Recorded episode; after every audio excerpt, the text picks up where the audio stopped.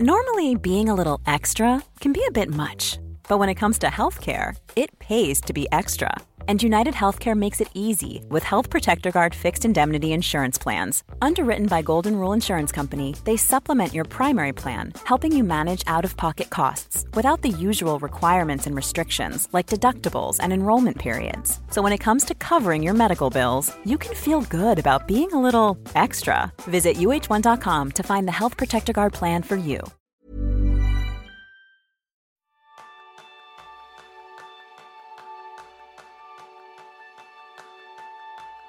¿Te parece que por mucho que termines, hagas, generes, siempre falta algo que te hace sentir incompleto? Ese es el tema principal del programa de esta semana, donde aprenderás cómo la filosofía y la efectividad se dan la mano para crear un pensamiento elegante que llene tus días, de la mano de José Carlos Ruiz. Y José Carlos es doctor en filosofía por la Universidad de Córdoba, especializado en filosofía de la cultura y pensamiento crítico. Durante 20 años ha sido profesor de filosofía en secundaria y bachillerato, ha ejercido de profesor asociado y en la actualidad es profesor a tiempo completo en la Universidad de Córdoba. Colaborador habitual en los medios de comunicación, entre otros en la sección Más Platón y Menos WhatsApp del programa La Ventana de Cadena Ser.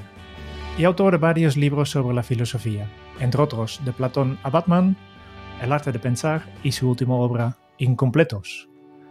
Bienvenidos a un nuevo episodio de Kenso el podcast donde descubrirás cómo vivir la efectividad para ser más feliz. Yo soy Jeroen Sangers, aprendiz en la filosofía barata. Y yo soy Quique Gonzalo, aprendiz en ser elegante. Bienvenido, José Carlos, es un auténtico placer tenerte con nosotros. Bien hallado, nada, el placer es mío de echar este ratito hablando del libro. Pues es un, es un ratito que lo estábamos hablando justo antes de comenzar la entrevista, que yo ya voy a regalar dos ejemplares a dos personas muy queridas porque me ha parecido maravilloso. Así que felicidades de antemano por, por este libro profundo y yo creo que en especial también muy útil para la sociedad moderna. Y en que eso nos gusta comenzar con una pregunta. A día de hoy, José Carlos, ¿tú en qué eres aprendiz? Uf, la lista es infinita. Eh, yo creo que no se trata tanto de ser aprendiz, sino de ser curioso. Entonces, eh, los que somos curiosos eh, por naturaleza, Em, tenemos, ampliamos el abanico de frustraciones, pero también de alegrías, ¿no? porque hay muy pocas cosas que no me interesan. Entonces, me considero aprendiz de casi todo. Es decir, cuando leo algo de economía, eh, quiero saber un poquito más y profundizo. Cuando me meto en algún tema, pues no sé, de deporte, también quiero profundizar un poquito más. Es decir, cuando hablo de educación, quiero llegar al fondo. Em, cuando tienes esa actitud eh, de apertura hacia lo asombroso, hacia el asombro, ¿no? Eh, encuentras que eres aprendiz de casi todo. Y, a medida que más investigas, eh, acrecienta en ti la realidad de saber que, que sigues siendo un aprendiz y cada vez mayor. Es decir, que, Muy interesante, la verdad, esa reflexión. sí, la sabiduría es el anhelo, pero el, el aprendizaje, ese camino de aprendizaje es lo que va llenando los días de alegría en muchos sentidos. Pues voy a ir con una pregunta muy directa sobre tu libro. Un título tan sugerente como Incompletos, que lo tengo aquí en mi mano. José Carlos, ¿qué nos sobra y qué nos falta en, esta sociedad moderna? Bueno, eh, es complicado, ¿no? El, el que nos sobra eh, tiene mucho que ver con la circunstancia y el contexto de cada sujeto, pero sobre todo quizá em, apostaría más por el que nos falta, ¿no? El que nos falta es una jerarquización de la vida óptima. Es decir, tener muy claro que no podemos acudir a la oferta eh, social de ocio, de consumo, eh, que una sociedad hipermoderna como la nuestra te pone sobre la mesa en cada minuto. Es decir, que los criterios atencionales no paran de ir de un sitio para otro porque la oferta que hay es titánica y a la hora de elegir o de seleccionar, cuando tienes esa oferta titánica, pues hay muchos problemas eh, de saber que deja situaciones alrededor tuya que no vas a poder abarcar, pero que te gustaría abarcar. Entonces, la sensación de incompletud, que es por lo que el título eh, está fijado, ¿no? tiene mucho que ver con cómo se ha acrecentado la toma de conciencia de lo que vas dejando en el camino y no tanto de lo que eliges. Porque antes de que la globalización, especialmente los medios de comunicación, las TIC, las nuevas tecnologías, las redes sociales se incrustaran en nosotros, antes de ese proceso, ¿no? la toma de conciencia de lo que dejaba a un lado era menor y por lo tanto la focalización en lo que decidías ayudaba en esa jerarquización de la vida, en la tranquilidad, en, estar de acuerdo en ese proyecto vital que emprendían. Pero hoy, al no jerarquizar bien esas prioridades vitales, estás todo el día siendo plenamente consciente de que abandonas opciones que te apetecería hacer. Y entonces la sensación de incompletud se acrecienta en comparación con antes, porque tomas conciencia de ese, Ortega y Gasset lo llamaba el yo ex futuro. Ex futuro es un yo que abandonas, pero que sabes que si hubieses seguido por ahí, pues te hubiera llegado a otro camino. Entonces, esa toma de conciencia de todos los yo ex futuros es más acuciante en el siglo XXI que antes. Muchas cosas para, desgranar. Eh, vamos a hacerlo poco a poco. Eh, yo quería, empezar con un concepto que, es lo que tenemos en común. En, la introducción ya he dicho que en Kenso como lema tenemos vivir la efectividad para ser más felices. Y tú también hablas mucho del este de la felicidad. Eh, y la primera pregunta sobre este tema que quería hacerte es ¿qué era y en qué hemos convertido el término del este de felicidad? Eh, bueno, pues con esto podemos hacer el podcast entero, ya si quieres, con esta pregunta. Pero eh, yo es que tengo muchas reticencias para hablar de felicidad, muchas reticencias, porque cuando hablo del concepto de felicidad o cuando lo analizo, generalmente lo percibo como la consecuencia de una vida eh, y no un objetivo vital. Em, yo en el libro me desmarco del concepto de felicidad, de la definición, porque creo que es indefinible, y digo que lo que ha sucedido es un cambio de categorías en ese concepto hasta el extremo de convertirlo en lo que yo llamo posfelicidad. Es decir, la posfelicidad es algo diferente a lo que hasta ah, antes del periodo de globalización era la felicidad. La felicidad desde Aristóteles, ¿eh? Eh, siglo eh, quinto antes de Jesucristo, pasando por Kant, es decir, dos mil y pico años después, la felicidad siempre era la consecuencia o el resultado.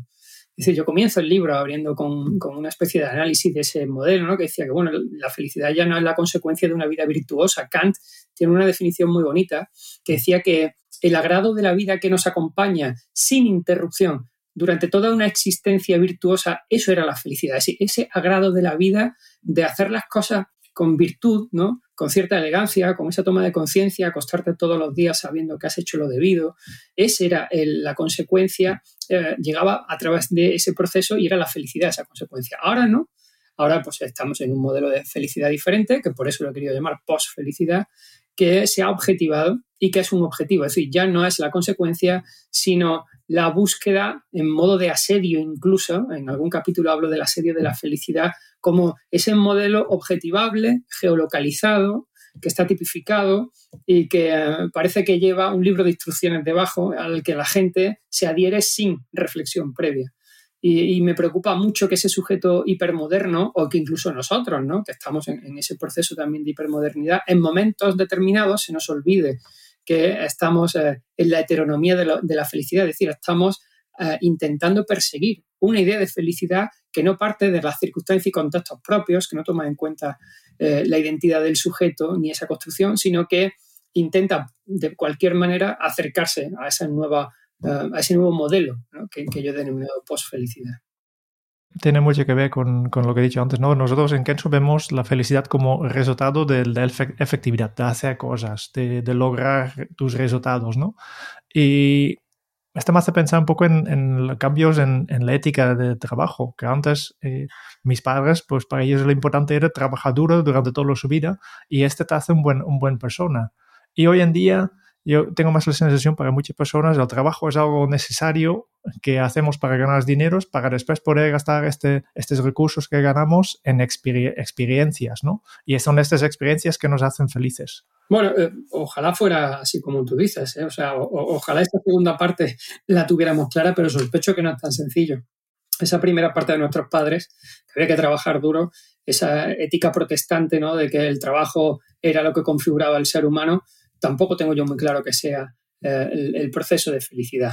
Es decir, había una revolución industrial, eh, bueno, en la revolución industrial, ¿no? Los sindicatos consiguen algo maravilloso y es dividir la jornada del día en ocho horas para trabajar, ocho horas para tu tiempo libre y ocho horas para, para dormir. Y, em, el proyecto de felicidad de muchos de nuestros padres y antepasados, esto lo he comentado en muchos sitios, ¿no? Em, se situaba en, la, en el tiempo que configurabas tú, es decir, en tus ocho horas libres y en tus ocho horas de sueño. Entonces, muchos de nuestros padres trabajaban porque era un medio para un fin. Es decir, el trabajo se hacía bien, éramos profesionales del trabajo, es decir, eran gente que se profesionalizaba, pero no, a lo mejor no tenían una especial vocación. Mis padres, por ejemplo, no tenían vocación laboral, simplemente trabajaban porque necesitaban ese medio. Tampoco sufrían, es decir, no, pretendían que el trabajo se convirtiera en la extensión del hogar, como ahora pasa cuando los trabajos se han, se han intimizado, es decir, ahora estamos asistiendo a una domesticación del lugar de trabajo, se ponen sofás, se ponen cafeteras, se ponen eh, sitios para desayunar, se rompen los horarios, eh, se le da al sujeto una ambientación hogareña, de manera que cuando llega al trabajo sienta que hay una extensión y, no perciba mentalmente esa ruptura entre lo íntimo y lo profesional. ¿no? Bueno, pues esto, eh, a mi entender, lo que está generando es la pérdida de la valoración del tiempo libre del sujeto. Es decir, cuando nuestros padres decían, yo tengo dos tercios del día, mis ocho horas libres y mis ocho horas de sueño, para construir un proyecto de vida. Y, a mí me gusta pescar, entonces me voy a pescar y disfruto de la pesca todos los fines de semana. O me voy con mis hijos al fútbol, que me encanta acompañarlos. Es decir, su proyecto de vida estaba en el tiempo, que tenían ellos como algo propio y gestionaban de manera prioritaria. Es decir, lo prioritario era eso. ¿Qué, qué ha cambiado? Bueno, ha cambiado mucho. Ha cambiado Primero que los procesos laborales se han convertido en señas de identidad del sujeto. Es decir, a la gente se le está diciendo que tienen que, encontrar su pasión en el plano laboral y que cuando encuentren su pasión en el plano laboral, entonces cuando verdaderamente serán felices. Y para eso, la presión que se ejerce sobre el sujeto hipermoderno para que eh, encuentre satisfacción en ese plano es altísima. Y por lo tanto, la desgracia será también altísima porque es muy difícil encontrar plena satisfacción en el mundo laboral. No significa que no la haya. Significa que si tu proyecto vital lo enfoca exclusivamente al plano laboral, fracasarás como sujeto. Y luego la segunda parte es que el tiempo libre, que nuestros padres eh, lo tenían como hegemónico y, que constituía el, eje en torno al que giraba el placer, no el deseo, sino el placer, ese tiempo libre de repente ha virado a un tiempo productivo. De manera que los tiempos libres que hoy tiene el sujeto están estructurados en busca de productividad. Y hoy en día es más acuciante que nunca la famosa frase de eh, siento que estoy perdiendo el tiempo. ¿En qué? En mi tiempo libre. O que eh, no le estoy sacando provecho a mi tiempo libre. Es decir, el tiempo libre se ha profesionalizado y se ha industrializado de alguna manera, con lo que eh, ya no disfrutamos a veces del mundo laboral porque no está en ese proceso apasionante, sino que va a trabajar porque necesita el dinero y tampoco disfruta de tu tiempo libre porque quieres sacarle el máximo provecho, con lo que al final lo estás cuantificando, estás midiendo y evaluando tu tiempo libre. ¿no? Y esa evaluación hace que no tengas la capacidad de tener el goce de la vida, es decir, que no tengas la alegría de vivir, que no disfrutes, no tengas el momento placentero. Yo creo que este cambio, sin darnos cuenta, hace que mucha gente pues, eh, tenga serios problemas de, encontrar eh, como resultado de vida eh, eso que se habla de felicidad.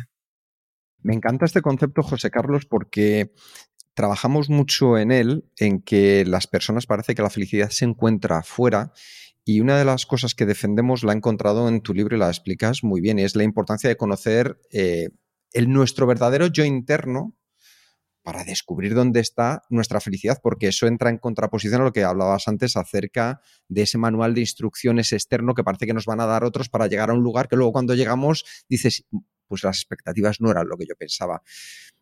¿Cómo podemos descubrir o trabajar, empezar a quitar esas capas que nos están poniendo y llegar hacia nuestro yo más interno? Bueno, a ver, em, no soy un gran defensor del autoconocimiento en el sentido del yo interno, cuidado con esto, porque em, uno de los lemas de la Grecia clásica, el conócete a ti mismo, que estaba escrito en el templo de Delfos y se había puesto ahí, se había labrado, ¿no? el conócete a ti mismo, que parece que es eh, el epicentro de la autoayuda hoy en día y de esa necesidad de introspección. ¿no? En realidad los griegos cuando dicen conócete a ti mismo tienen una noción de la comunidad, no del individuo, porque el concepto individuo no existía en la Grecia clásica. El concepto a ti mismo es que sepas cuál es tu lugar dentro de tu comunidad y que en esos lazos intercomunitarios sepas que tú no te construyes solo. Luego el autoconocimiento para mí es una fuente de insatisfacción grande si no lo hacen en correlación con los que están a tu alrededor. Yo en algún otro momento hablo de la importancia del relato biográfico, biográfico, no autobiográfico Cuidado porque esto eh, lo quiero destacar mucho porque a veces si no parece que estoy hablando de autoayuda. La autoayuda, todo lo que lleva el prefijo auto, eh, a mi entender, falsifica la realidad. Porque nadie es autónomo en, un proceso donde incluso la biología nos caracteriza como seres sociales. Es decir, si no tienes una familia, te mueres. Es así de sencillo. A, las 48 horas, si no cuidan de ti, es decir, si el, concepto de cuidado no está interiorizado en, ese proceso social, desaparece.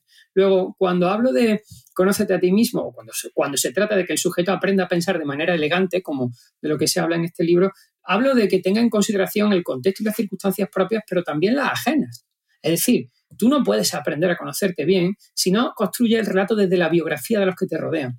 Y pongo miles de ejemplos en este sentido. Es decir, hasta hace poco había una... Em, ¿Cómo os diría? Habría una consistencia de ese relato biográfico, por ejemplo, a nivel familiar, cuando cada Navidad o cada celebración familiar alguien sacaba el álbum de fotos y empezaban a contar la anécdota de cada foto y lo hacían todos los miembros de la familia. Entonces, si tú estabas en una foto, la abuela añadía una cosa sobre ese momento que se acuerda, la tita añadía otra cosa, tu madre se reía porque el día de antes de esa foto había tal. Y ese relato comunitario de ti y sobre ti es un relato biográfico que te hace que te conozcan mejor, porque integra la mirada del otro hacia ti junto con lo que tú recuerdas de ti. Luego, los procesos biográficos son los constitutivos del conocimiento propio y no puedes intentar salir de una oquedad emocional de manera exclusivamente solitaria. Yo, ahora tengo una pelea con el estoicismo, porque el estoicismo es una filosofía maravillosa para que un sujeto entienda que en el fondo tienes que estar aguerrido para las circunstancias de la vida que no son muy buenas, pero no habla de que eh, te construyas un escudo con los otros. Es decir, el estoicismo es una filosofía donde el sujeto a sí mismo se prepara de manera solitaria y no comunitaria. Y esto degrada un poco o pone en situación como este hiperindividualismo de, de la hipermodernidad está ganando la batalla, ¿no? Cuando te encuentras un montón de personas que se adhieren a la filosofía estoica y dejan de lado, por ejemplo, el hedonismo, es decir, compartir los placeres con los otros, que quizás sea también algo bueno en el sentido de creación identitaria. La verdad es que ahí hay un concepto que para mí me parece maravilloso, que ya nos estás acercando a él, y es ese camino hacia eh, lo distinguido, a entender la importancia de sí saber quién eres, pero construido eso a través de las personas que te rodean, de, los demás, teniendo en cuenta que también hay allá más lejos una sociedad que está intentando llevarte hacia un lugar en concreto. Pero ese camino hacia el que tú nos llevas, ese camino distinto, ese camino distinguido, nos trae el concepto de elegancia. Y yo te quería preguntar, José Carlos, aquí, cuéntanos, explícanos ese maravilloso concepto de abogar por vivir con elegancia. A ver, eh, mm, me ha llevado un, capítulo muy largo, es el más largo de todo el libro, porque quería poner eh, el foco atencional y recuperar, además, como concepto para nuestro siglo la elegancia, porque si os dais cuenta, eh, ha desaparecido de, de, la dialéctica de los medios de comunicación y de la dialéctica popular. Ya casi nadie habla de elegancia. ¿Qué ha pasado con la elegancia? Y, el pensamiento elegante, digamos, para mí es una aspiración. Y el sujeto elegante es una aspiración que va por encima del pensamiento crítico. Es decir, el pensamiento crítico es la esencia en esa construcción social e identitaria y el pensamiento elegante es una elevación. Em, lo que vengo a denunciar o, a decir, entre comillas, es que, tú lo has comentado antes, el, sujeto contemporáneo trata en un mundo muy homogéneo, donde el algoritmo y la cámara de eco siempre está eh, filtrando cuestiones muy homogéneas en todos los sentidos, el sujeto contemporáneo, para captar la atención del otro, trata de presentarse de manera distinta. Pero cuando trata de presentarse como alguien distinto y que tú le reconozcas su identidad, lo hace siempre utilizando los mismos códigos narrativos que consume. Entonces, cuando tú utilizas el mismo código narrativo que estás consumiendo para presentarte como distinto, es muy probable que no lo consigas.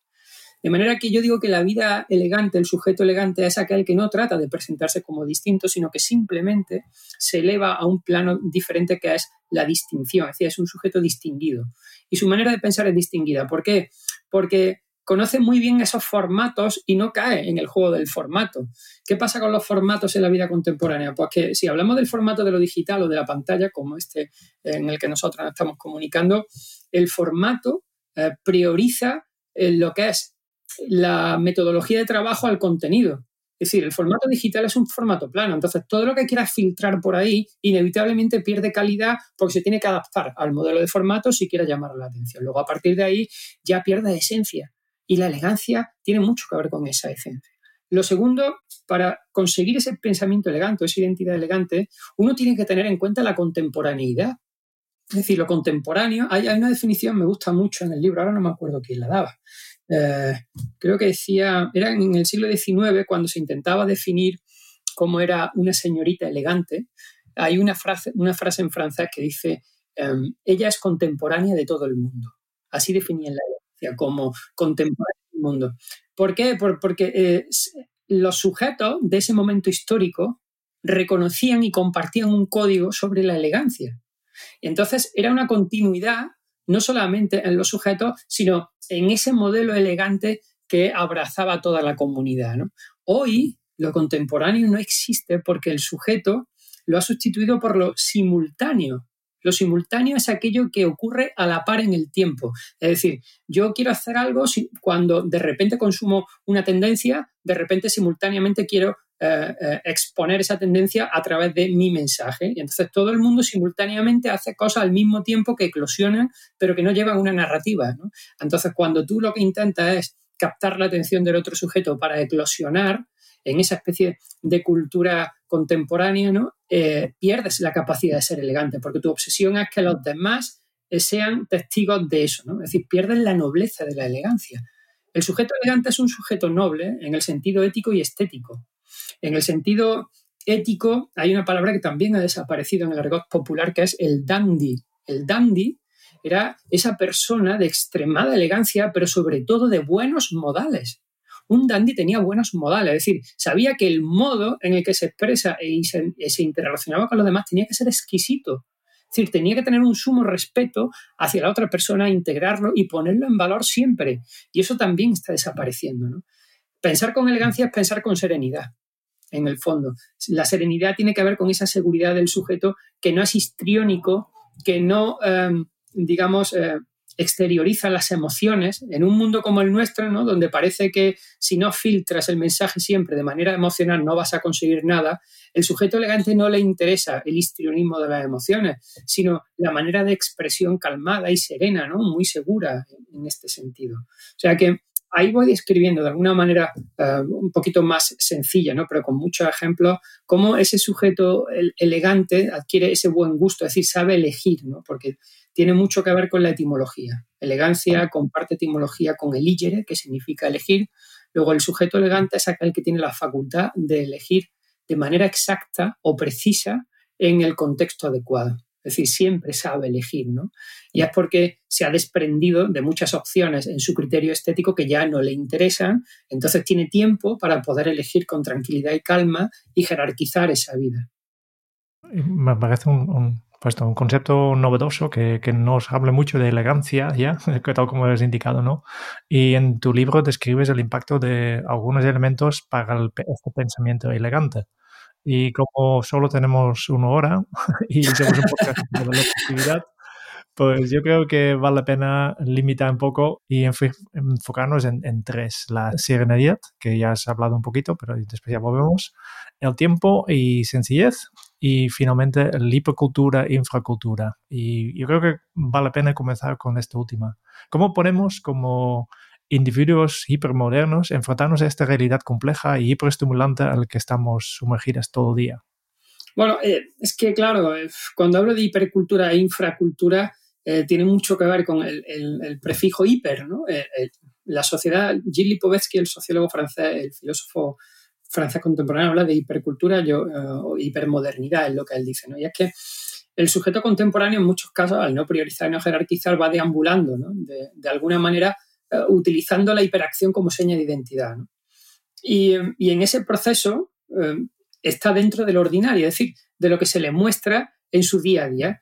Lo ordinario, además, por definición, es aquello que no tiene orden, es decir, que, que está regulado como común. Entonces, cuando tú entras en una red social, lo que estás consumiendo es lo ordinario, porque todo el mundo está en esa narrativa del ordinario, en lo común, y eso carece de grado y carece de distinción.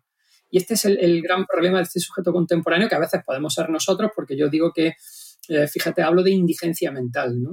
Es decir, eh, llegamos a veces a declararnos indigentes mentales, que es uno de los términos que también se filtra a través de todo el libro, ¿no? Llegamos a declararnos indigentes mentales del momento en el que no tenemos los recursos intelectuales y nos damos cuenta de ello. Es decir, sabemos que tenemos serios problemas para solucionar los problemas personales y acudimos a lo externo. Bueno, y eso tiene mucho que ver porque no tiene esa capacidad de distinguir, es decir, de separar ¿no? el universo de este individuo hipermoderno que no tiene jerarquía, todo se regula con la misma intensidad. Es decir, le parece que todo tiene que hacerse con una intensidad que a veces es desbordante y, y, cansina hasta la extremación, hasta el extremo. Yo pongo muchos ejemplos ¿no? desde cómo hacer una lista de la compra y entonces pues te ves cinco tutoriales donde te cuentan en qué supermercado, qué producto, qué aplicación tienes que utilizar para ver si tiene más o menos grasa, más o menos azúcar. Y entonces te pasas cinco o seis días haciendo la lista perfecta de la compra y entonces cada vez que compras pones esa intensidad. Y lo mismo cuando dices, bueno, pues voy a, salir a correr y voy a hacer todos los días un poco de footing largo y entonces te metes y ves tutoriales de YouTube, cómo, tienes que correr, qué tipo de zapatillas, si eres supinador o pronador, si además tienes que utilizar un tipo de calorías, y uno, toda una intensidad, un desgaste en cualquier cosa que vas a hacer, ¿no? Porque no has jerarquizado ese proceso que al final todo se convierte en algo importante sin serlo. Es decir, em, eh, una, decía Ortega que, que la cultura decadente la definía como la que era incapaz de aspirar al porvenir. Fijaros qué definición más bonita. Es decir, no, él no desprecia la cultura decadente. Es lo que dice, bueno, la cultura que no aspira al porvenir es una cultura decadente. Y, en un alto porcentaje de lo que hacemos en el día a día no tiene ninguna aspiración de perdurar ni que se convierta en un objeto del porvenir. Eh, y eso yo lo he llamado infracultura.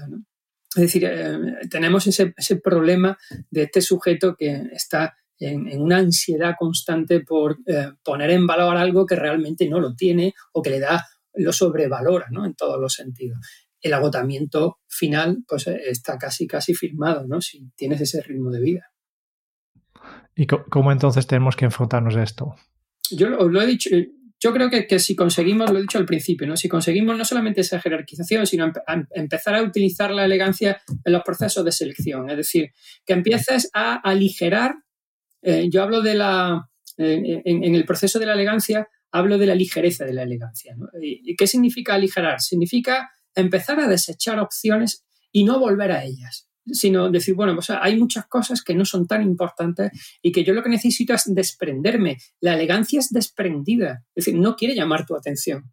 La elegancia directamente tú la percibes, la reconoces, pero no ha hecho ningún aspaviento por adherir tu atención a ella. El sujeto hipermoderno lo que quiere es prender, quiere coger todo, eh, quiere hacerse con todas esas narrativas, estar en todas las actualizaciones, formar parte, si no le llega el famoso FOMO, ¿no? el, fear of missing out.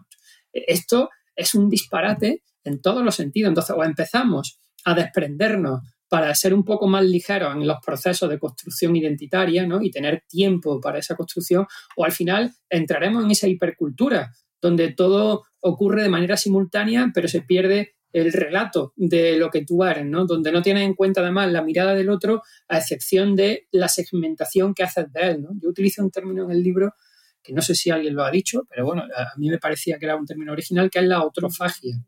La otrofagia es devorar al otro. Es decir, el otro en esta cultura hipermoderna ya no lo quieres integrar en ti para nutrirte y enriquecerte, ¿no? Ya lo que quieres es un segmento de él, que es su atención, para que eh, te valide como sujeto. Y una vez que lo haces, te vas a por el siguiente, a por el siguiente, a por el siguiente.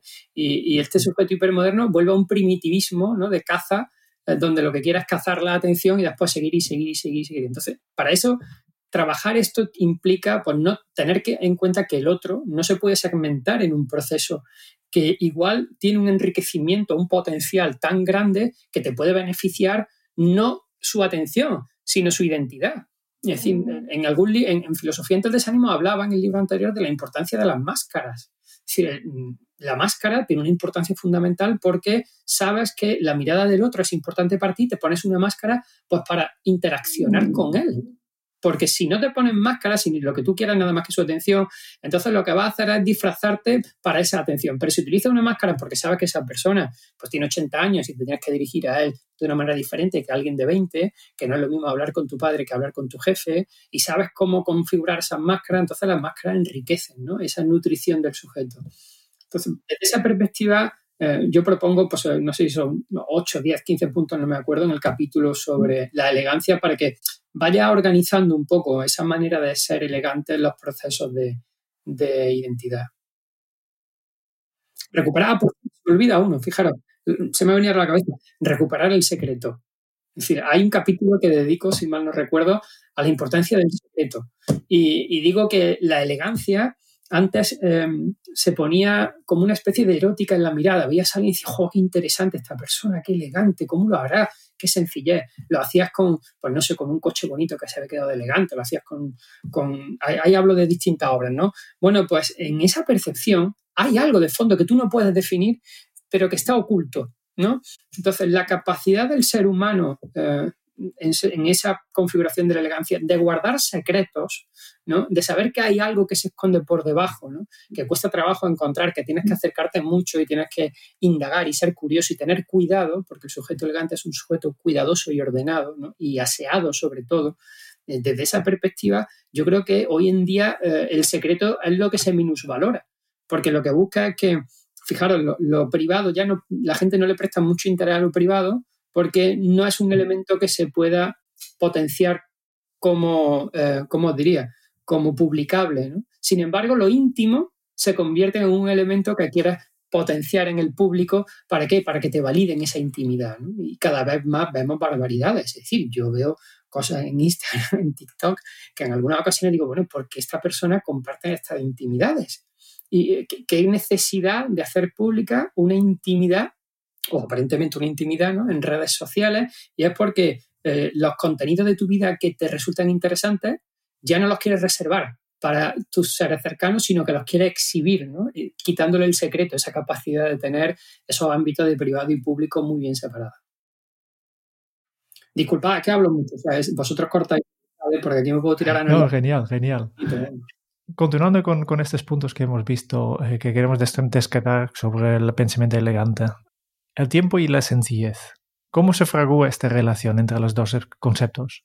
Claro, es que eh, los conceptos temporales en el siglo XXI se han modificado. Yo supongo que esto lo habréis visto en, en, alguno de vuestros eh, podcasts, porque es que ya no existe la temporalización como un eje esencial en el ser humano, em, en todos los sentidos. Es decir, em, las categorías temporales han desaparecido.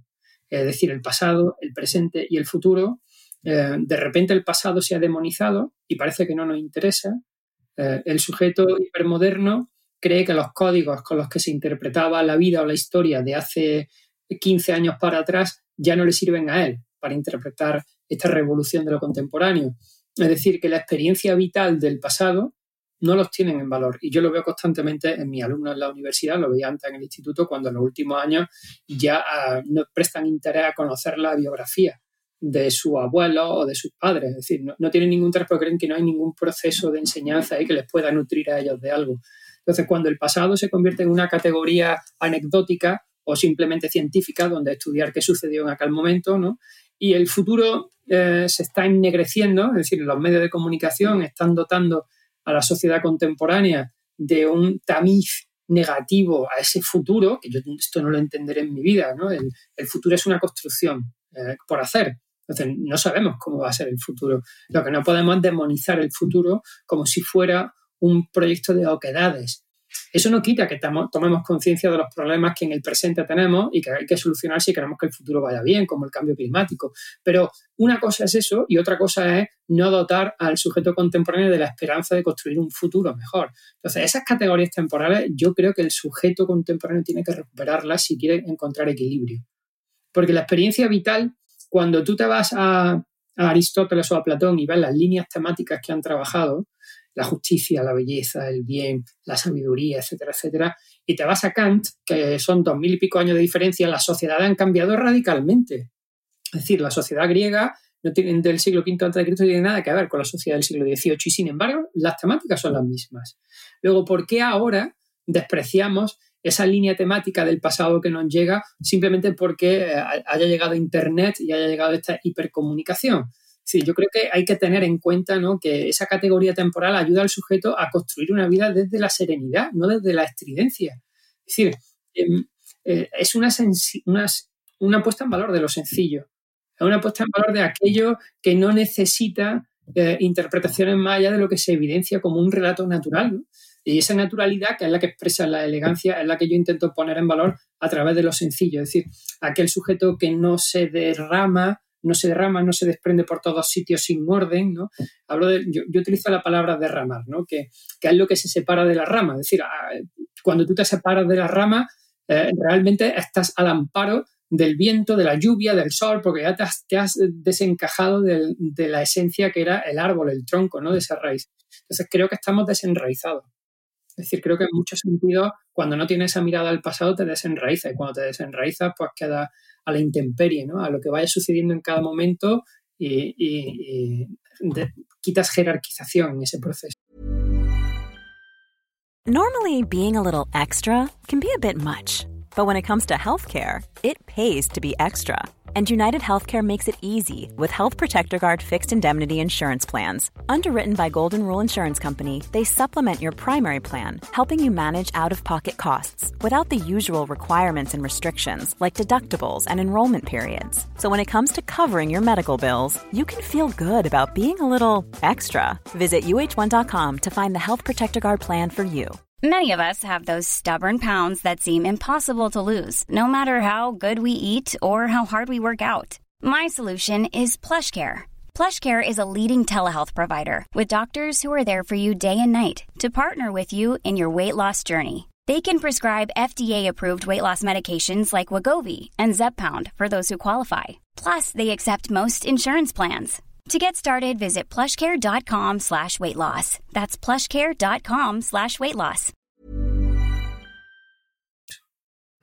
José Carlos, nos has hablado de las categorías y para acercarnos a un pensamiento de categoría, ¿qué son para tenerlas en cuenta y poder actuar sobre ellas? Bueno, a ver, es complicado, ¿vale? Porque la categoría es un concepto muy filosófico. Ahí he tenido que, confieso que, que, lo que más me ha costado del libro no es tanto escribirlo, sino los cuatro meses de estilo depurando el estilo para que cualquier persona se acerque al libro y entienda, pues eso, que quizá las categorías que configuran la esencia de lo humano las tienes que tener en cuenta. La categoría es un compartimento, para que hagamos una idea, ¿vale? Voy a utilizar un, proceso metafórico, ¿no? Digamos que sería como un compartimento, un cajón enorme, donde se van metiendo muchos contenidos eh, similares que al final se convierten en categoría en tu cabeza y las necesitas para comprender muy bien, pues, eh, de lo concreto hacia lo abstracto. Es decir, em, yo qué sé, es como un concepto, ¿vale? Eh, el concepto lo voy a explicar con, ideas eh, muy sencillas. Eh, Platón, cuando dice que el sujeto quiere comprender la realidad de una cosa, tiene que ascender a la idea de esa cosa. ¿Y cómo se asciende a la idea de esa cosa? Pues se asciende porque tu cerebro hace una abstracción, una especie de categoría. ¿Cómo lo hace? Bueno, pues tú ves una silla roja, pequeñita, con cuatro patas y te dicen, esto es una silla, y dices, ah, estupendo, es una silla. Y luego te enseñan otra silla que es gris y tiene, eh, es altísima y tiene cuatro patas. Y entonces en ese momento dices, pero bueno, ¿cómo puede ser esto una silla? la silla no era roja y tenía cuatro patas y ya, pero es que esto también es una silla. Ah, vale, bueno. Tercera silla que te presentan, pues una silla blanca de plástico y con tres patas, ¿no? En vez de cuatro. Bueno, esto ya empieza tu cerebro a hacer una correlación de concepto. Es decir, ya no piensa en el continente, perdón, en el contenido, no piensa en la silla en concreto, sino que va concluyendo una idea de silla que es una idea genérica como un elemento donde uno se puede sentar, puede tener X patas, etc. De hecho, si buscáis la definición de silla en el diccionario, veréis que siempre está abierta. O, por ejemplo, la definición de mesa. Yo lo utilizo en clase mucho. Buscamos la definición de mesa y resulta que si yo pusiera un tablero colgado del techo, ¿vale? Con cuatro hilos y pudieras comer en él, ya no se definiría como mesa según el diccionario de la Real Academia.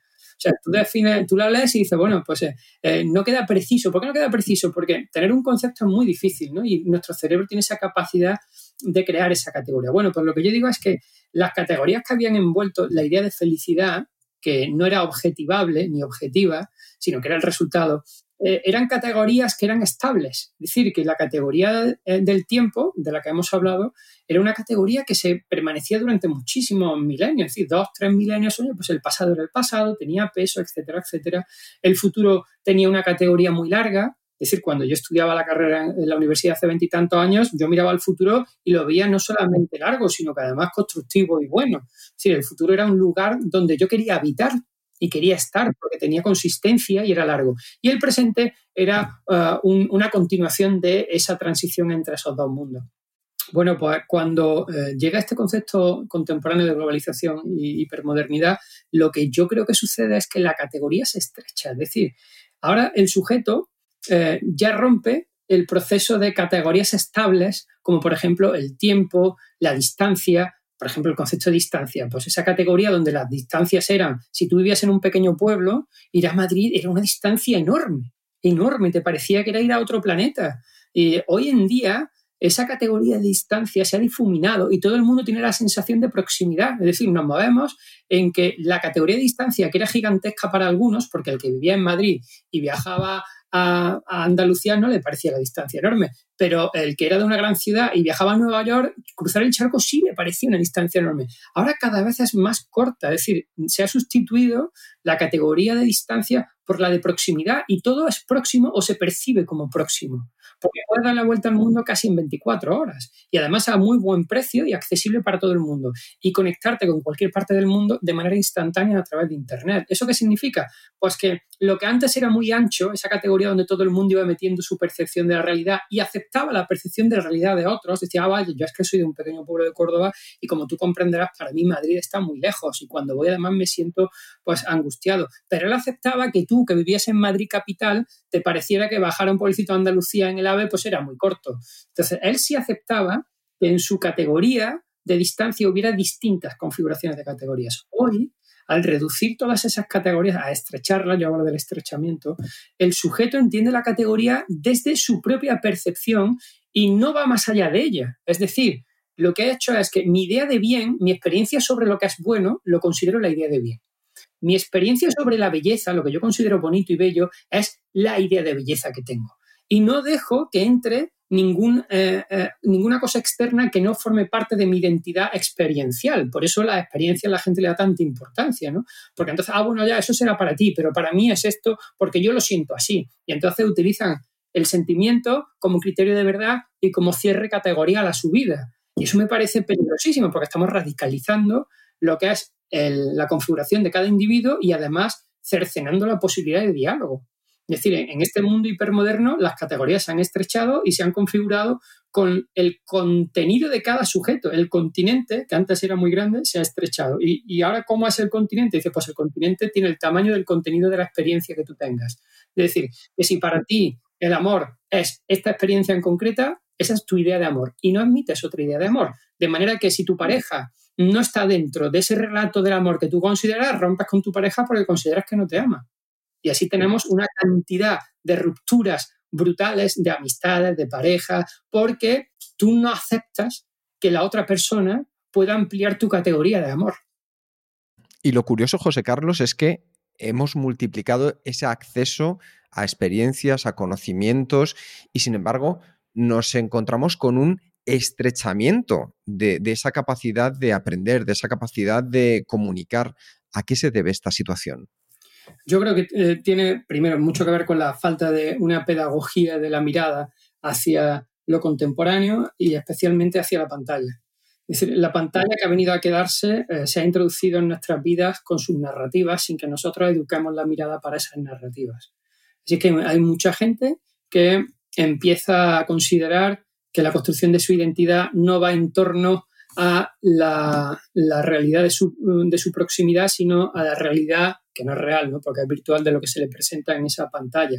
Ese estrechamiento se provoca también porque cuando tú empiezas a prestarle más atención y más tiempo a la pantalla, la pantalla, si tú te acercas a ella sin criterio, sin elegancia, sin saber elegir bien, es la pantalla la que va a configurar tu criterio. Este es el gran problema. Es decir, cuando un sujeto se acerca al consumo intensivo de una pantalla y se acerca a ella sin tener un criterio, es decir, sin saber para qué y qué busca en ella, es decir, sin haber previamente reflexionado qué quiere extraer de esa pantalla para su vida, entonces será la pantalla la que configure su criterio. Es decir, si yo voy a ella sin criterio, será ella la que elabore mi criterio.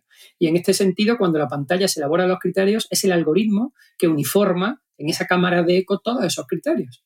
Entonces, cuando lo uniforma, lo que hace es estrechar el campo de la realidad. Es decir, en el, en el fondo, lo que estamos sufriendo es una literalidad en la vida. De hecho, cada vez es más difícil que el sujeto, yo hablo ahí de que o nos ponemos las pilas o la creatividad y la innovación se convertirán en la panacea del siglo XXI a nivel social, laboral y personal, porque cada vez es más difícil ser creativo. Y es más difícil porque has estrechado eh, los límites de tu mundo y los has estrechado desde el momento en el que eh, has considerado todo dentro de esa homogeneización que vas consumiendo sin darte cuenta. Entonces, romper esos límites eh, cuesta cada vez más trabajo. Y, al final, los problemas personales, cuando te llegan, estás acudiendo a lo externo a ti para que te lo solucione. O bien un libro de autoayuda, o bien un psicólogo, o bien eh, un coach, o bien un proceso químico. ¿Por qué? Porque tú ya no tienes la capacidad, por eso yo lo declaro como indigente mental, es decir, ya te das cuenta de que no tienes la capacidad por ti solo de saber no solamente comprender bien la problemática que tienes delante, sino de buscar soluciones propias desde tu contexto y tus circunstancias a esas problemáticas. Este, este para mí es una de las cuestiones que hacen que este sujeto sea un indigente mental y por encima, a ver, menudo elegiremos vivir sin aliento, sin espacio para reflexionar, sin, tranquilidad incluso, ¿no? ¿Cómo nos ayuda a situarnos en la zona de confort? Bueno, em, eso la, parte final es bonita, ¿no? Cómo situarnos en la zona de confort. Yo eh, siempre hablo de que el objetivo vital debería ser ampliar tu zona de confort, no salirte de ella. ¿no? Esta, esta especie de eh, sociedad que teníamos antes, eh, ahí sí la pongo en valor. Fijaros, yo no soy, eh, no demonizo nuestra sociedad contemporánea porque a mí me gusta mucho. De hecho, hago un canto a las posibilidades que ahora tenemos que son brutales. Pero si no nos damos cuenta y entramos en esa indigencia, pues al final te parece que lo que tienes no lo pones en valor, es decir, esa puesta en valor de lo que consigue. Yo hablo de la inercia, en, ese vivir sin aliento, esta especie de carrera constante a todos sitios. La inercia se ha convertido en el enemigo del sujeto, ¿no? Mientras que hace 15, 20, 30 años la inercia era el proceso más deseado por mucha gente. Es decir, ellos habían empezado un proyecto vital y lo continuaban y lo que querían era que esa inercia dejarse llevar. Es decir, la inercia significa yo he empezado a rodar, déjame que, la inercia me siga llevando, ¿no? En, en, mi construcción vital sin agobio, ¿no? Y cualquier cosa que rompiera la inercia, pues eh, no se deseaba. Y entonces aquella frase de virgencita, virgencita, déjame como estaba, ¿no? tenía mucho que ver con decir, oye, que me está yendo medio bien, yo soy una persona tranquila, no, no me toques, ¿no? Mi rutina, porque la rutina se convertía en, lo que en algún sitio eh, he hablado como la esencia de, de las costumbres del sujeto, de los rituales. Entonces, ese ritual hace algo muy bonito en nosotros y es que cuando uno tiene ese ritual asentado, por ejemplo en la intimidad, eh, encuentra el descanso y encuentra el placer, porque eh, sabe que no está siendo evaluado por la comunidad con la que comparte ese ritual. Es decir, si yo en mi casa tengo un ritual con mi familia donde, pues no sé, vamos a poner un ejemplo muy tonto, ¿no? Donde todo el mundo se descalza y pone los pies encima de la mesa para ver la tele por la tarde, nadie está evaluando al otro en ese ritual porque somos una comunidad que alcanzamos unos rituales donde nos sabemos relajados lo suficiente para disfrutar de ese momento. Entonces, cuando tú esos rituales los sustituyes, porque en vez de estar haciendo eso, lo que estás es en un ceremonial en Internet con tu avatar interactuando, tú sabes que en ese ceremonial hay unos códigos que no te puedes saltar porque te cancelan. Entonces, para no saltarte esos códigos, tú estás en tensión no estás disfrutando, estás en tensión intentando publicar algo que esté dentro de ese código narrativo, ¿no? Y pierdes la capacidad de eh, estar en una zona de comodidad que tú te has creado disfrutando. Y en ese sentido creo que ese vivir sin aliento, de hecho hablo del, del ¿no? del aliento que el sujeto hipermoderno considera que lo único bueno es aquello que le da aliento para la hiperactividad, es decir, lo que le da ánimo. Aliento eh, tiene mucho que ver con lo que le insufla ánimo para poder seguir adelante en este proceso de hiperacción. Y, eso me parece que debilita la posibilidad de disfrutar de la vida. Creo que no estamos sabiendo disfrutar de la vida de manera adecuada, teniendo todas las posibilidades a vida y por haber.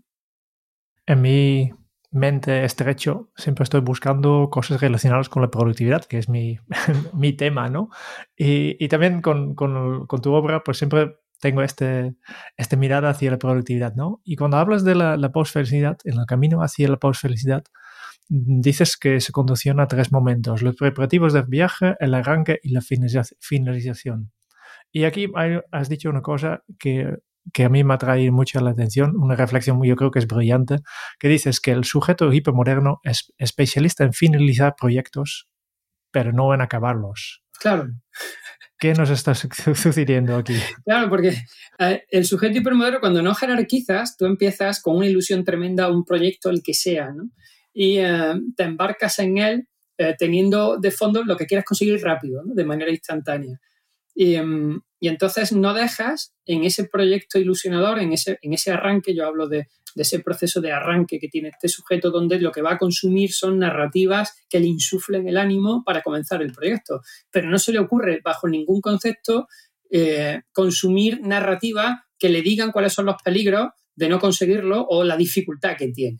Entonces, claro, cuando tú entras con esa ilusión a comenzar un proyecto brutal y tal, y te has ido eh, ilusionando de ánimo para que ese proyecto llevarlo a cabo eh, y empieza, eh, yo hablo de la, la psicolocalización, es decir, te localizas, te ubicas psicológicamente, empiezas a consumirlo todo y te lanzas ¿no? en ese itinerario hacia el que vas. Cuando pasa un tiempo, dos meses, cuatro semanas, yo qué sé, cinco meses, y sea el proyecto que sea, ¿vale? Perder peso, no sé, ser músico, tener un canal de YouTube, lo que te dé la gana, ¿no? Y ya has hecho esa psicolocalización en tu cabeza y empiezas, de repente ves que a los cuatro meses no está donde tú creías que deberías de estar.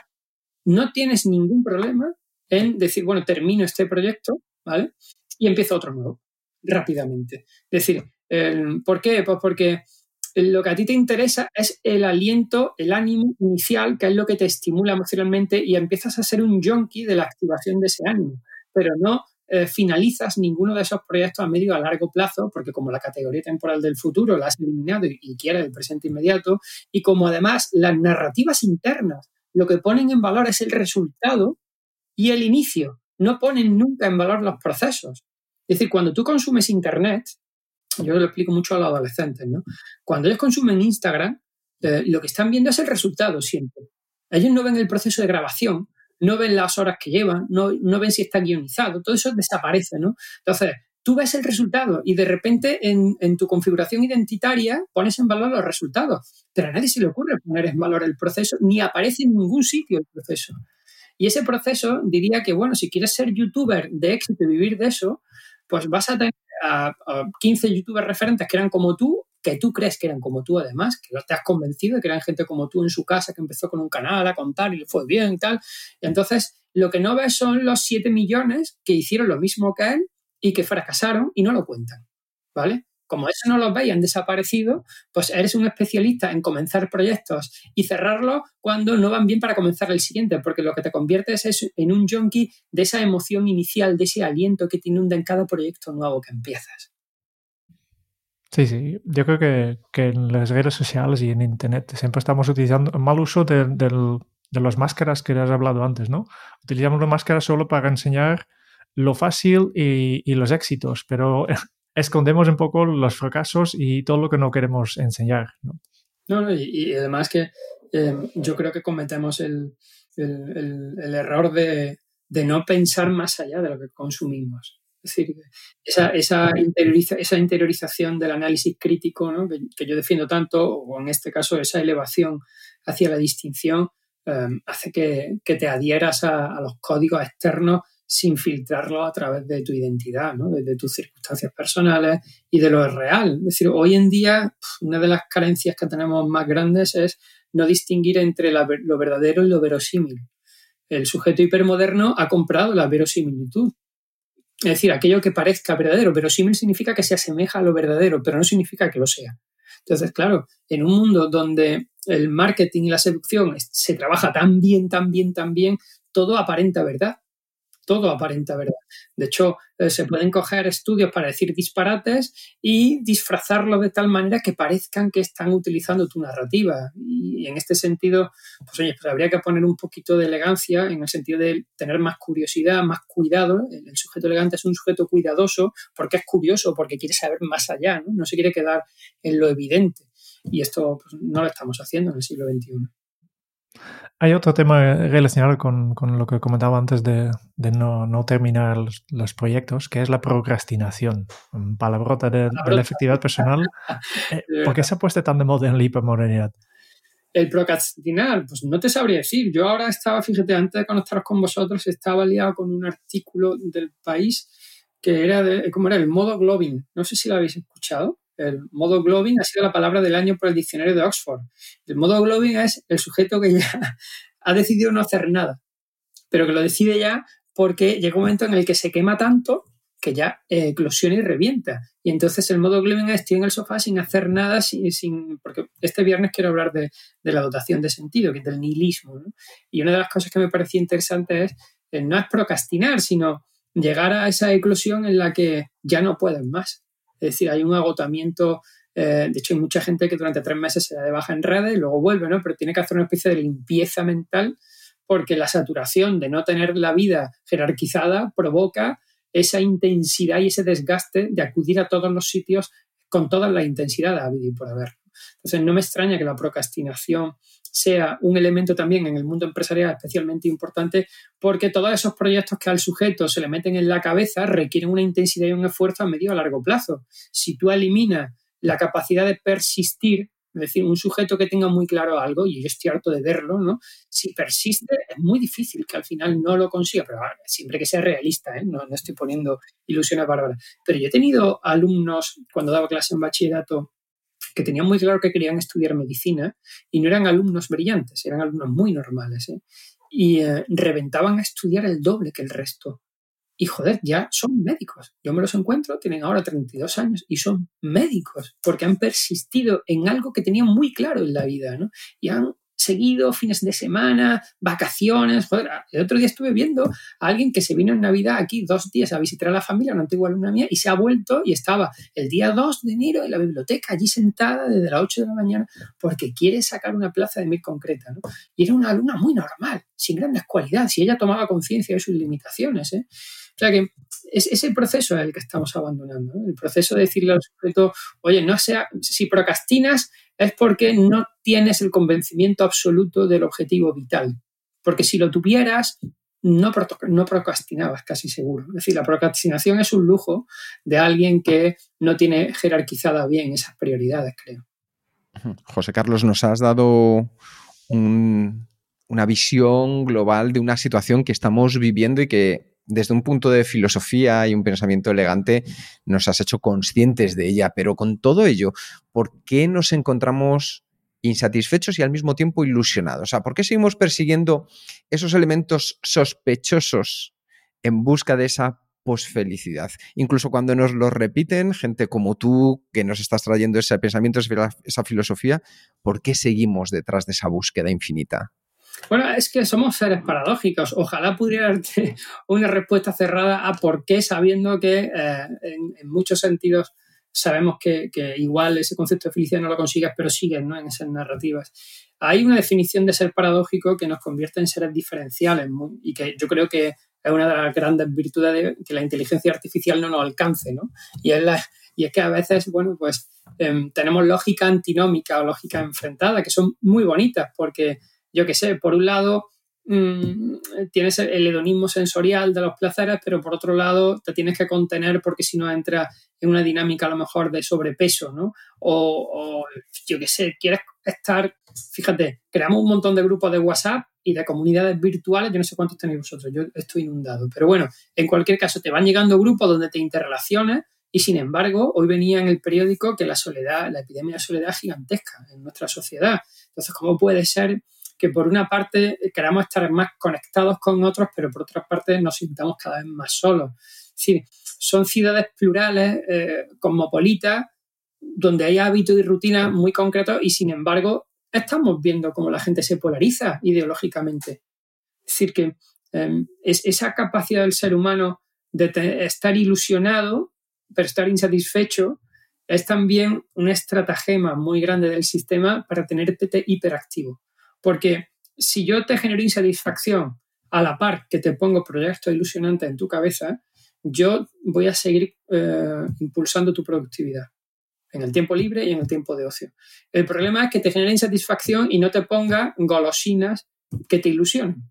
Porque si no te pongo esas golosinas, entonces perdemos. De ahí que los discursos motivacionales, los speakers, los coaching estén tan de moda. Porque yo necesito dotar a la sociedad de esa ilusión para que su insatisfacción sea primero constante, porque desde el momento en que un sujeto se encuentra satisfecho, puede dejarse llevar por la famosa inercia, ¿no? Y la inercia parece que es el enemigo de lo contemporáneo. Es decir, la inercia, la zona de confort, todo ese discurso de la calma, del deleite, ¿no? Eso ha desaparecido. De hecho, yo hablo como eh, eh, la jerarquía que antes era el deseo se activaba para conseguir un placer, porque el objetivo era el placer, ahora se ha dado la vuelta, ¿no? Es decir, el placer ya no tiene tanta importancia y lo importante es desear, ¿no? Es decir, que te ilusiones con el deseo y además el deseo se ha quitado el estigma negativo que tenía. Hasta hace poco, el deseo desde el cristianismo hasta hace muy poquito, el deseo era pecaminoso.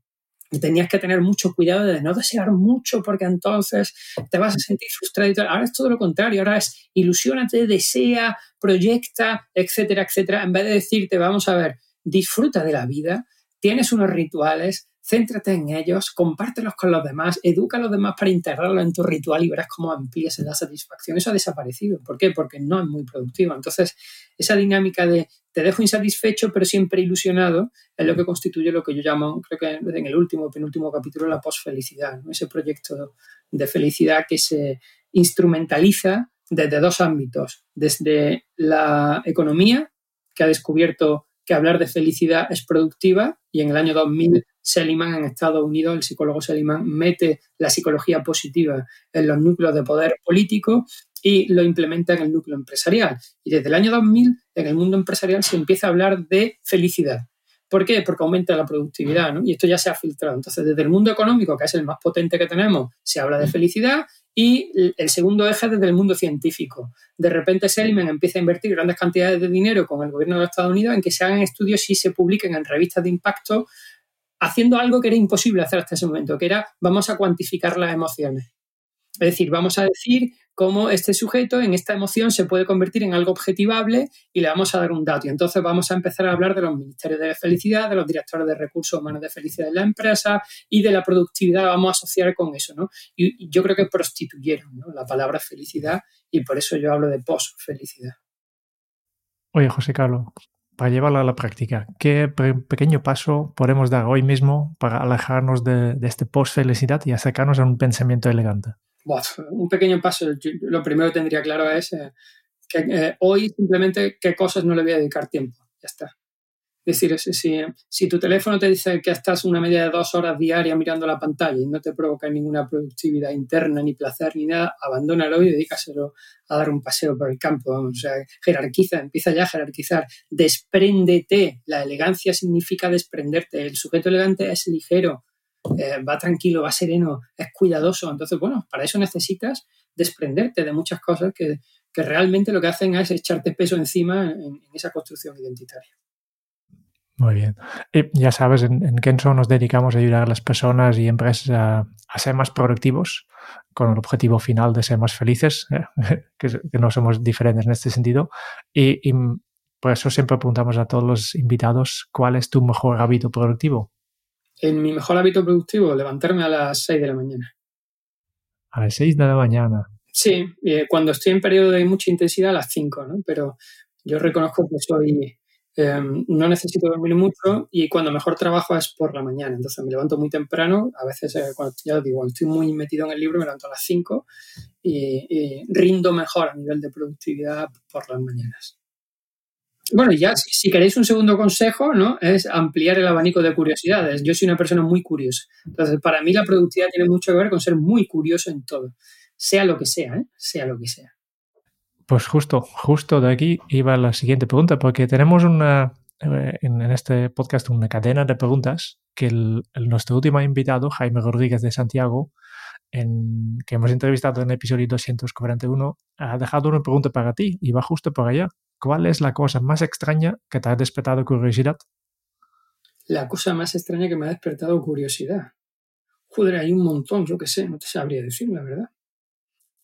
Pues no te sé ahora que lo pienso, lo más extraño es que eh, yo tengo por costumbre eh, despertar la curiosidad de lo cotidiano. Es decir, lo extraño me suele provocar asombro, pero no curiosidad. Lo, que más me despierta curiosidad son cosas como las que estamos haciendo ahora, que yo siempre, es que me, asombra mucho que aquí estemos hablando en, directo a través de la tecnología y vuestra imagen la pueda estar viendo y, y yo pueda estar viéndome en la pantalla al mismo tiempo, lanzando la voz sin que haya ninguna entidad corpórea, es decir, cómo han conseguido la tecnología esta intercomunicación en cualquier parte del mundo de manera instantánea. Eso me resulta súper curioso. Es decir, que yo tengo una videoconferencia en este teléfono móvil, que lo activo y ahí tengo yo que sé, a lo mejor mi hermano que está en Londres y hago una videoconferencia en el momento. Si lo piensas objetivamente, la de cosas que tienen que suceder a nivel tecnológico que desconozco y que me parecen un milagro, a mí eso me parece eh, asombroso. ¿no? Entonces esa curiosidad siempre la tengo activa. En cualquier cosa simple. ¿eh? O sea, eh, recuerdo de pequeño que lo, que me asombraba mucho era que eh, moviera el grifo del agua para un lado y se caliente y lo moviera para el otro y se frío. Yo tenía cinco años y decía, Joder, esto es magia, es magia, ¿no? Y, luego, otra de las cosas que me despertó mucha curiosidad de pequeño era, em, esto, bueno, esto le pasó a mi hijo y a mí me había dado mucho que pensar cuando, cuando tú lo hacías antes, ¿no? Y era que una vez dio un portaaviones y luego fuimos a la bañera, tendría tres o cuatro años y jugaba con sus coches metálicos y se hundía. Entonces él me preguntaba, bueno, vamos a ver, si el portaaviones tiene tanto hierro y mucho más que mi coche, ¿por qué no se hunde el portaaviones y sí se hunde mi coche, que es mucho más pequeño, ¿no? La bañera. Él, no entendía lo del, lo del oxígeno ¿no? abajo y tal, pero era una pregunta sobre la curiosidad eh, natural en el ser humano que creo que estamos perdiendo. Muy bien, y para continuar la cadena, ¿qué le preguntarías al próximo invitado o próxima invitada de este podcast? Pues mira, em, te dejaré una pregunta sobre mi último capítulo que va sobre los miedos. Es decir, em, em, hoy en día hay un montón de, miedos contemporáneos que se configuran en torno a, las narrativas que las pantallas dan. ¿no? Entonces, bueno, pues preguntarle al próximo invitado cuáles son sus peores temores. Vale, una pregunta interesante. Muy bien, con eso solo nos quedan dos cositas, eh, dos secciones fijos que tenemos en este podcast. El primero es el cuestionario Kenso y después un breve resumen. Empezamos con este cuestionario Kenso, que son 10 preguntas rápidas, las mismas preguntas para todos los invitados.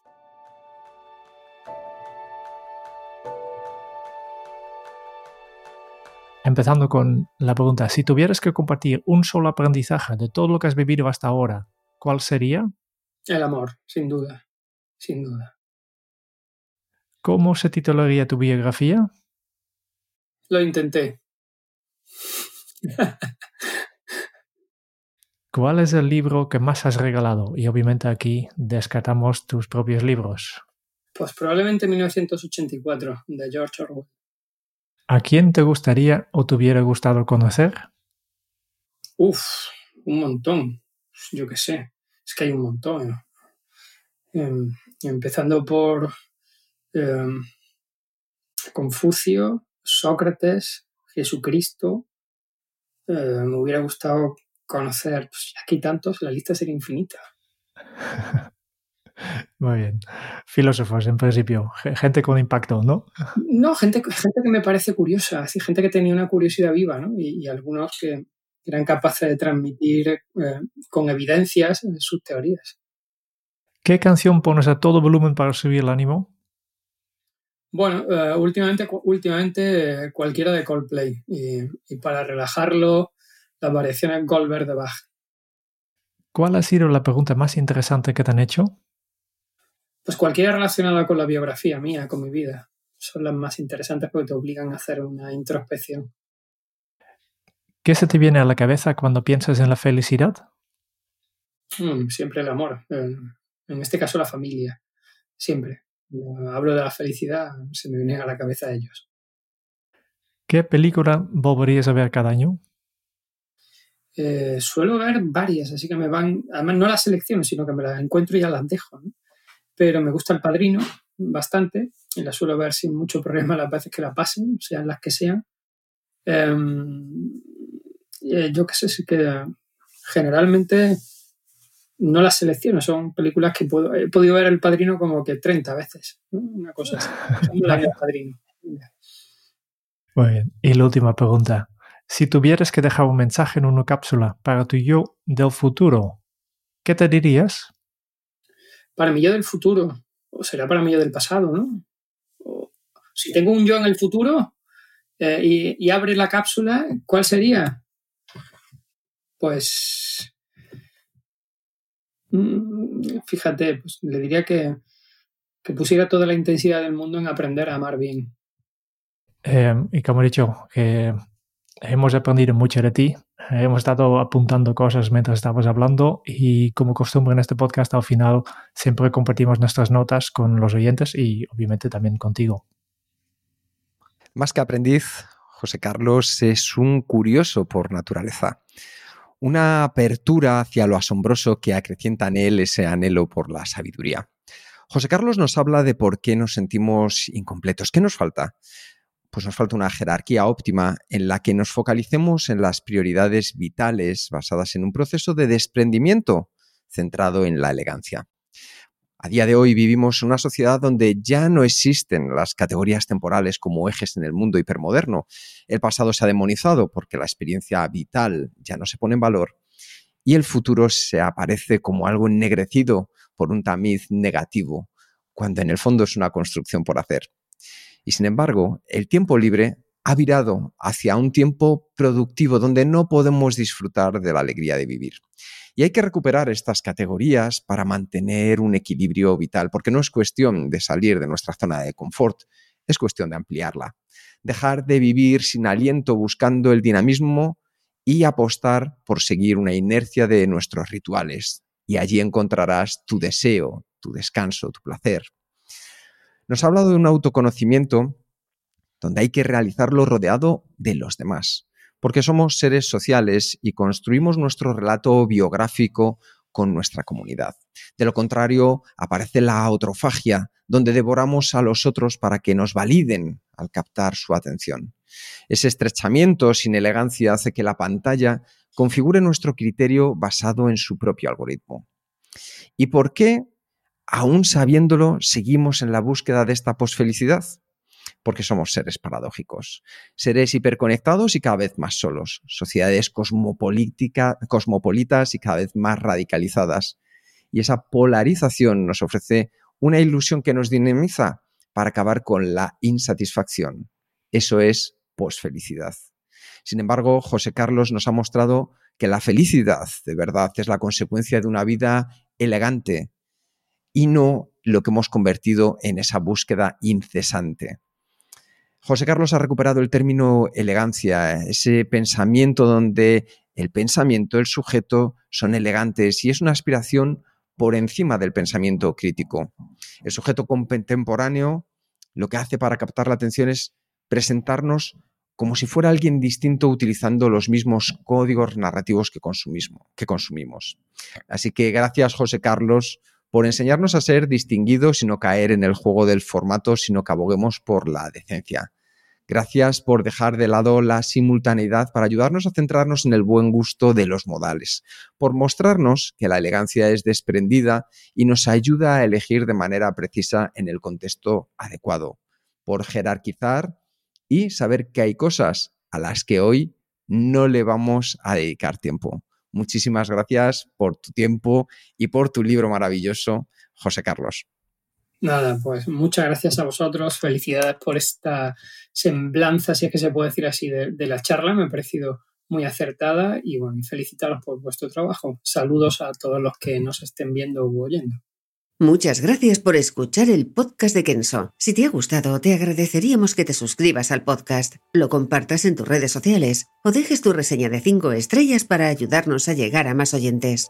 Y si quieres conocer más sobre Kenso y cómo podemos acompañarte a ti, tu equipo o tu organización en el camino hacia la efectividad personal, puedes visitar nuestra web kenso.es. Te esperamos la semana que viene en el próximo episodio del podcast de Kenso, donde Raúl, Kike y Jerún buscarán más pistas sobre cómo vivir la efectividad para ser más feliz. Y hasta entonces, ahora es un buen momento para poner en práctica un nuevo hábito Kenso. Pensar con elegancia es pensar con serenidad. Nos escuchamos pronto. Chao.